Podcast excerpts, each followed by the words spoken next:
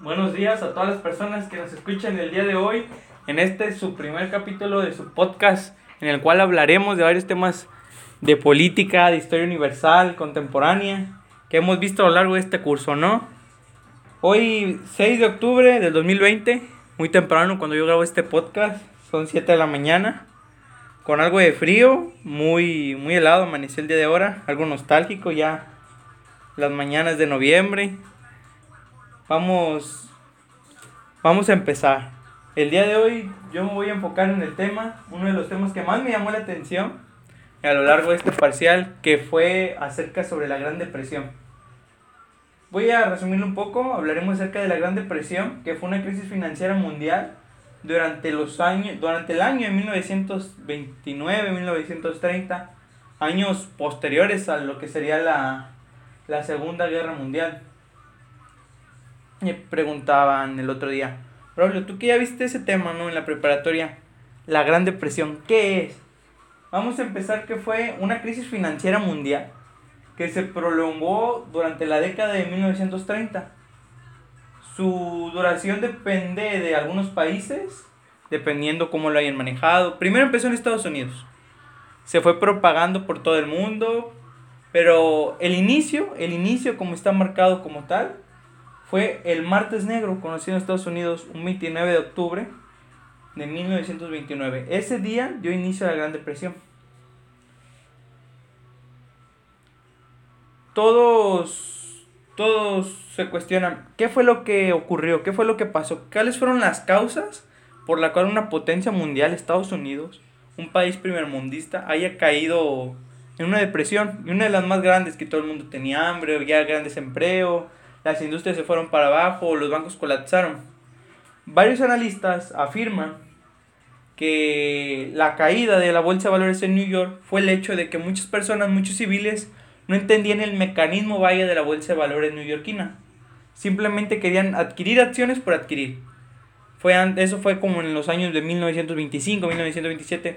Yo, Braulio, residente de Estados Unidos, un ejemplo, voy y compro acciones de tal empresa. No me importa, yo ahorita voy a invertir mil dólares.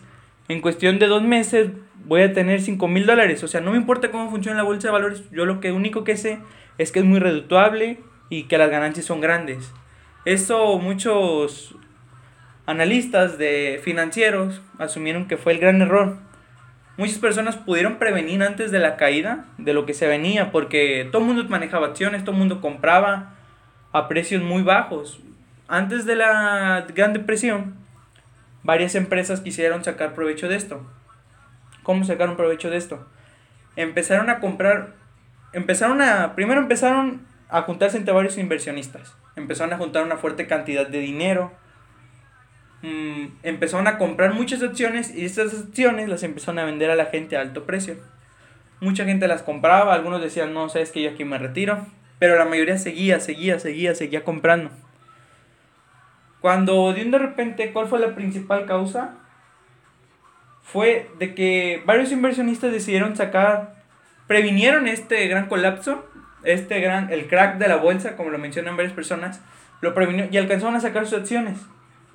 Un ejemplo, Abner empieza a sacar sus acciones y Braulio se asusta y dice, ah, caray, ¿por qué Abner está sacando sus acciones? No, yo también, o sea, algo va a pasar. Y Braulio empieza y así se agarra una cadenita de que todo el mundo, como está desinformado, empieza a sacar sus acciones, cuando no realmente se pudo haber prevenido esto.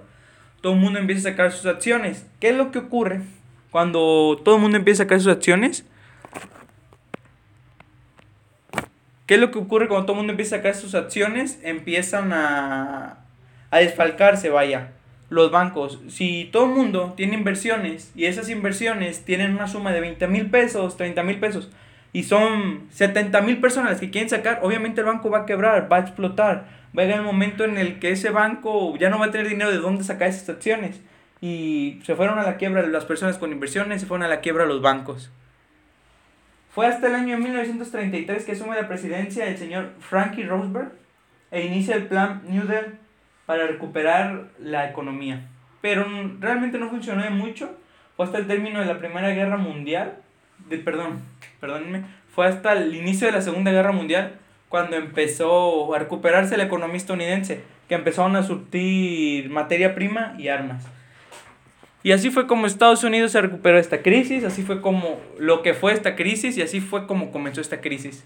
Ya me comí el tiempo, este, me hizo falta hablar de muchísimo más, fue muy poco tiempo la verdad. Pero nada, agradezco a todos por haber escuchado este, esta cápsula, este primer podcast, su podcast de políticas y temas de historia universal. Les agradezco a todos por haberme escuchado. Nos vemos la siguiente semana con un tema nuevo. Espero que se encuentren bien y nada, saludos, hasta luego.